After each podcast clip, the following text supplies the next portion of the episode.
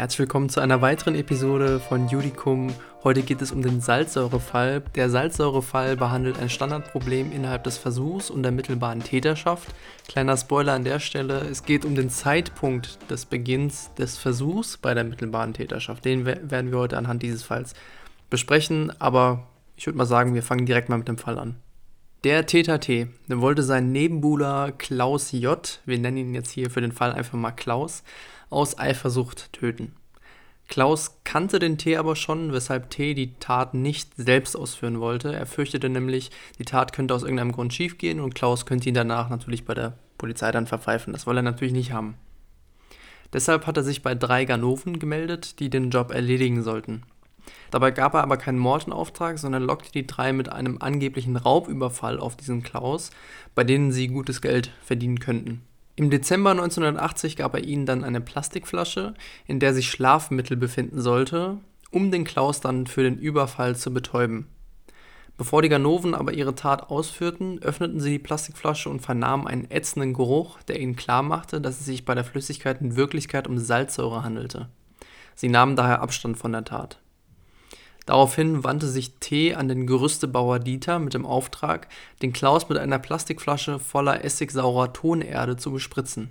Diese sollte ihn nur vorübergehend ins Krankenhaus befördern, damit die Wohnung des Klaus vom Dieter ausgeraubt werden könnte. Dabei handelte es sich in Wirklichkeit um eine hochgiftige Säure, die schon bei Körperkontakt zum Tode führen kann. Der schlaue Dieter aber nahm den Auftrag nur zum Schein an und meldete den Plan dann bei der Polizei. Und wir stellen uns jetzt hier die Frage, wie hat sich der T strafbar gemacht? Noah, du kannst mir ja mal sagen, was hier so in, in den Sinn kommt, was hier für eine Strafbarkeit gegeben sein könnte. In Betracht kommt hier ein versuchter Mord in mittelbarer Täterschaft, in dem T erst die Ganoven und dann den Dieter damit beauftragte, den Klaus die Säure zuzuführen, gemäß Paragraphen 211, 212, 22, 23, 25 Absatz 1 Fall 2 wegen der mittelbaren Täterschaft ähm, StGB. Genau. Du hast eben gerade schon ein bisschen so andeuten lassen, dass man hier noch streng genommen zwischen den beiden Tathandlungen an sich unterscheiden kann. Also zwischen der Beauftragung von diesen drei Ganoven und von der Beauftragung des Dieters. Der BGH hat hierzu nämlich ausgeführt, dass im ersten Fall versuchter Mord und im zweiten Fall bloß eine versuchte schwere Körperverletzung in Betracht kommt, was aber auf das Urteil im Ergebnis keinen Einfluss hatte. Wir gehen der Einfachheit halber deshalb einfach mal von einer einheitlichen Tat aus. Die Grundsätze dieses Falls werden sowieso bei beiden Delikten gleich wichtig. Der generelle Prüfungsaufbau richtet sich hier nach dem Versuchsschema, in das wir dann die Prüfungspunkte der mittelbaren Täterschaft einbauen werden. Das heißt, wir brauchen eine Vorprüfung, den Tatentschluss, das unmittelbare Ansetzen und am Ende dann noch Rechtswidrigkeit, Schuld und einen gegebenenfalls bestehenden Rücktritt. Die Vorprüfung können wir kurz und knackig machen. Äh, Klaus lebt noch, weshalb der tatbestandliche Erfolg nicht eingetreten ist. Außerdem ist der Versuch eines Mordes ganz klar gemäß Paragraphen 12 Absatz 1 und 23 Absatz 1 StGB strafbar. Kommen wir also als nächstes zum Tatentschluss. Nur, wie lässt sich denn Tatentschluss definieren? Tatentschluss umfasst äh, den Vorsatz bezüglich der Begehung aller Tatbestandsmerkmale sowie das Aufweisen weiterer spezieller subjektiver Merkmale. Das heißt, T müsste Vorsatz bezüglich des Mordes des Klaus durch mittelbare Täterschaft gehabt haben. Zunächst lässt sich festhalten, dass T, wie der Sachverhalt sagt, seinen Nebenbuhler töten wollte, weshalb wir von einem Tötungsvorsatz erstmal ausgehen können. Zu möglichen Mordmerkmalen hat der BGH nichts ausgeführt, da das schon die Vorinstanzen gemacht hatten und er das wohl für richtig befunden hat. Ich denke aber mit Heimtücke und niedrigen Beweggründen ist man hier ganz gut bedient. Da könnte man jetzt ansprechen, dass T den Klaus aus Eifersucht töten wollte, was regelmäßig als Motiv angesehen wird, das auf sittlich niedrigster Stufe steht, von hemmungsloser Eigensucht bestimmt ist und damit als verwerflich gilt, weshalb hier niedere Beweggründe in Betracht kommen. Genau, und zur Heimtücke kann man hier besonders darauf eingehen, dass T die Tat durch plötzliche Handlungen durchgeführt wissen wollte. Das reicht aber, glaube ich, jetzt nicht aus, um Heimtücke jetzt schon zweifelsfrei zu bejahen, oder? Genau, also in einer Klausur könnte man tatsächlich bei so schmalen Sachverhaltsangaben auf jedes Ergebnis kommen, würde ich sagen. Äh, da wir aber auf jeden Fall niedrige Beweggründe haben, ist der versuchte Mord hier einschlägig und die Heimtücke würde ich tendenziell hier bei den dünnen Sachverhaltsangaben eher ablehnen. Ähm, bei ein bisschen mehr wäre wahrscheinlich auch eine Heimtücke möglich. Fraglich ist auf jeden Fall innerhalb des Tatenschlusses nur noch, ob T die Tat auch in mittelbarer Täterschaft begehen wollte. Hierzu kann man sagen, dass T die Tat durch einen anderen durchführen wollte, denn als T die Flasche den drei Ganoven gab, ging er davon aus, dass sie nichts von der tödlichen Wirkung wussten, was sie bis zur Öffnung der Flasche auch nicht taten. Beim Dieter wiederum gab der Täter vor, es handelte sich nur um essigsaure Tonerde, welche lange nicht so gefährlich ist wie die genutzte Säure. In beiden Fällen wollte T also sein überlegenes Wissen dazu nutzen, um die Ganoven und den Dieter als Werkzeug zu benutzen und deshalb kann man davon ausgehen, ähm, dass hier der Tatanschluss bezüglich der mittelbaren Täterschaft äh, bestand. An der Stelle gibt es jetzt noch eine kleine erwähnenswerte Schwenkung. Bei der Werkzeugeigenschaft ist nämlich durchaus erwähnbar, dass die drei Ganoven selbst ja eine Straftat, also den Raubüberfall, begehen wollten. Zu den Ganoven führte der BGH aber aus, der Angeklagte täuschte die von ihm ausgewählten Tatmittler zwar nicht darüber, dass sie eine strafbare Handlung begehen sollten. Er verheimlichte ihnen aber die Tatumstände, die den Tatbestand einer schwereren Straftat begründeten, als die Tatmittler sie sich vorstellten. Das Wissen über die Schwere der Straftat reicht nach Auffassung des BGH also für eine Werkzeugeigenschaft aus. Folglich hatte T Tatentschluss bezüglich eines Mordes in mittelbarer Täterschaft. Als nächstes kommen wir dann zum unmittelbaren Ansetzen. Ja, da könnte ich jetzt auch mal wieder die Definition. Würde ich auch sagen. Nennen, okay. Unmittelbares Ansetzen liegt vor, wenn der Täter subjektiv die Schwelle zum Jetzt geht's los überschritten hat, was dann der Fall ist, wenn nach seiner Vorstellung der Tat keine wesentlichen Zwischenschritte zur Tatverwirklichung mehr erforderlich sind und das äh, geschützte Rechtsgut aus seiner Sicht somit bereits konkret gefährdet ist. Wobei man hier auch sagen muss, dass die unmittelbaren Ansätzen Definition nicht immer allgemeingültig ist. Man hat verschiedene Theorien und man kann sich auf verschiedene ähm, Elemente stützen. Genau, aber ich würde mal sagen, mit dieser ausführlichen Definition, wenn man die drauf hat, ist man äh, schon gut bedient. Schon ja. gut bedient. Also gerade in Klausuren, in mündlichen Prüfungen kann man dann vor allem noch mal ein bisschen auf die Theorien eingehen. Dazu auch in Folge 31 der ersten Staffel von Judicum mehr. Da geht es um den versuchten Wohnungseinbruchsdiebstahl.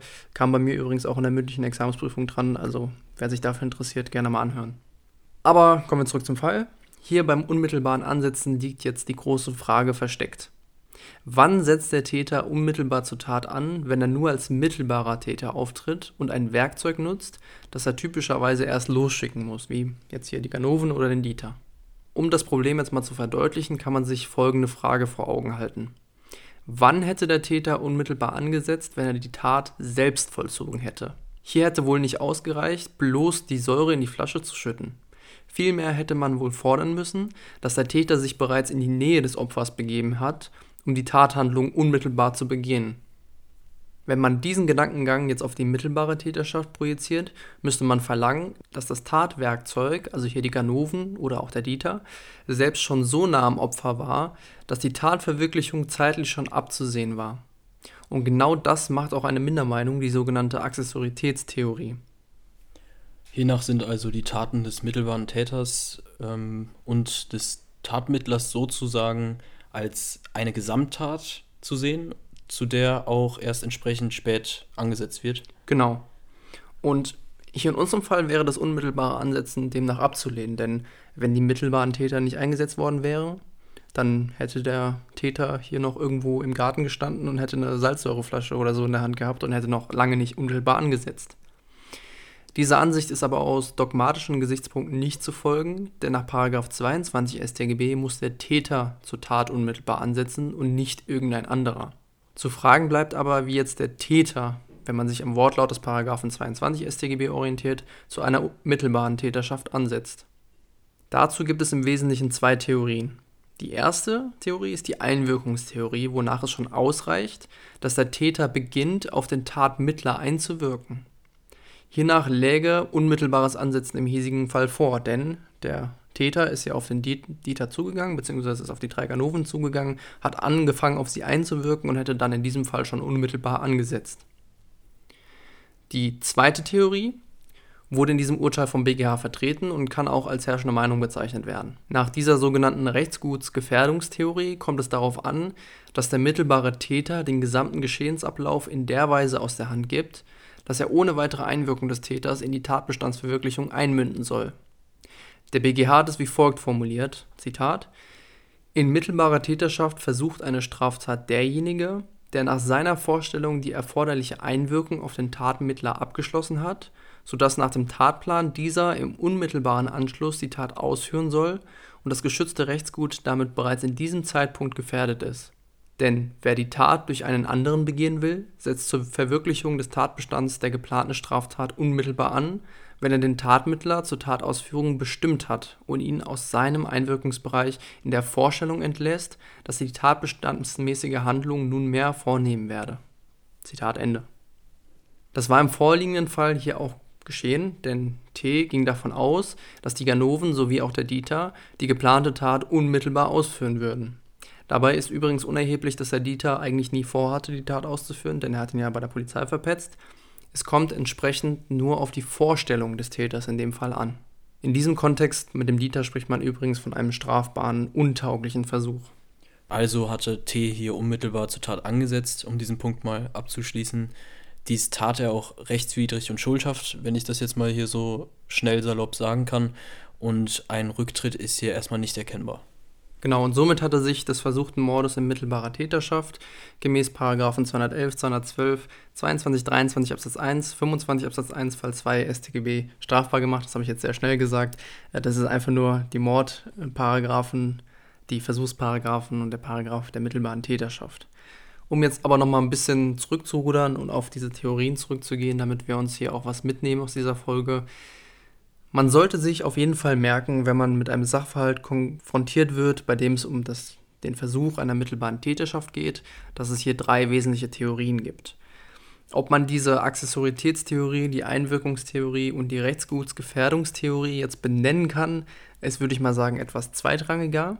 Man sollte sich merken, und ich glaube, so merken sich das ganz viele auch ein bisschen simpler, indem man im Kopf sich so ein bisschen den Zeitraum vorstellt, der vergeht. Es gibt erstmal die erste Theorie, die setzt am ersten Zeitpunkt an, und zwar sobald der Täter anfängt, auf den Tatmittler einzuwirken.